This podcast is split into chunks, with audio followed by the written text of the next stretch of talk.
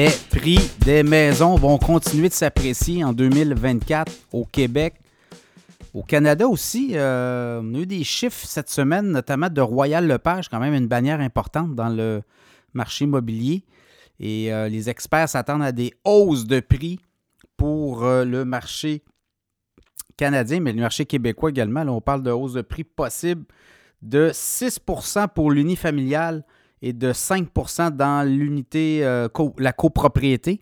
Donc, euh, si on jumelle tout ça, c'est environ 5,5% Donc, euh, les experts de Royal Lepage sont. Ben, avec, on le voit, là, le marché immobilier reprend de la vigueur aussi. Les baisses de taux attendues vont aussi stimuler les ventes. Ça va ramener des acheteurs potentiels sur les lignes de départ, sur les blocs de départ. Ceux-ci étaient sur les lignes de côté. Il y en avait beaucoup qui avaient comme mis le projet sur la glace, mais là, baisse de taux, notamment les coûts d'emprunt, les taux d'intérêt, ben, ça va faire en sorte que les hypothèques, ben, ça va être plus alléchant. Évidemment, les prix vont suivre. Les inventaires, tout dépendant aussi des inventaires. Et euh, c'est pas étranger ce qui se passe là.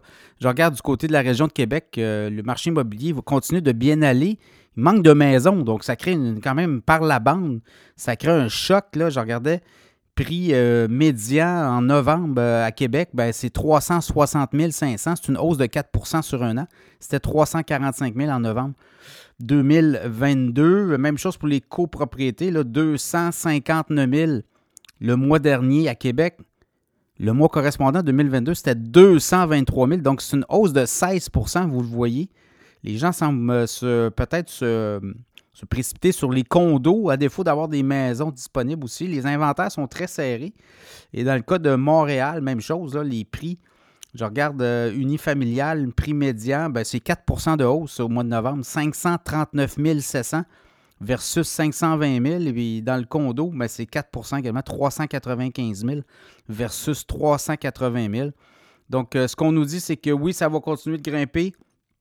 Oui, euh, les taux d'intérêt vont jouer.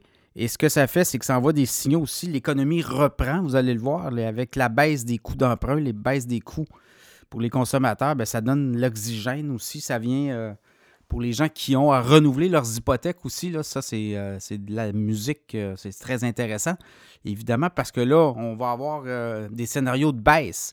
Et là, ça, ça va tout relancer aussi les projets immobiliers. Vous le voyez, les promoteurs, il y en a beaucoup qui ont mis euh, sur la glace leur projet parce que les taux d'intérêt étaient trop élevés, coût euh, de la main-d'œuvre, également coût des, matériaux. Mais là, avec la baisse, euh, notamment des coûts d'emprunt, on est capable de se projeter, on est capable de voir aussi qu'il va y avoir des baisses de taux dans le temps. Et ça, ça amène beaucoup d'espoir et on va voir des projets repartir assez rapidement. Des projets de promoteurs immobiliers 2024. je vous le dis, là, attachez votre sucre, vous allez en voir pas mal plus qu'en 2023. Il y avait quand même beaucoup de baisses de mise en chantier. Euh, au Québec. Mais là, ça repart. Ça va repartir de plus belle 2024. La première baisse de taux, là, ça va donner un coup. Et je pense que ça va envoyer un signal aussi à l'industrie de la construction que là, euh, on est capable de s'asseoir, les promoteurs sont capables de visualiser à une échéance de 1, 2 ans, 3 ans, ben, des baisses de taux, oui, puis des coûts d'emprunt moins élevés. Donc, on va être capable de jouer avec des paramètres beaucoup plus intéressants. Donc, à suivre clairement, euh, le marché immobilier, les prix des maisons, ne ça ne redescendra pas. On avait eu quand même des données. Là, Desjardins avait publié des, rapports comme de quoi que les prix allaient diminuer de 12% On n'a pas réellement vu ça. Même, on parlait même de 18 certains, euh, certains courtiers, certains analystes parlaient de 18 à 20% de baisse de prix. C'est pas ça qu'on a vu. Puis n'oubliez pas, là, les prix euh, au Canada anglais sont beaucoup plus élevés. Là. Je regardais maison unifamiliale à moyenne, prix moyen au Canada, c'est quand même pas euh, le même prix qu'au Québec.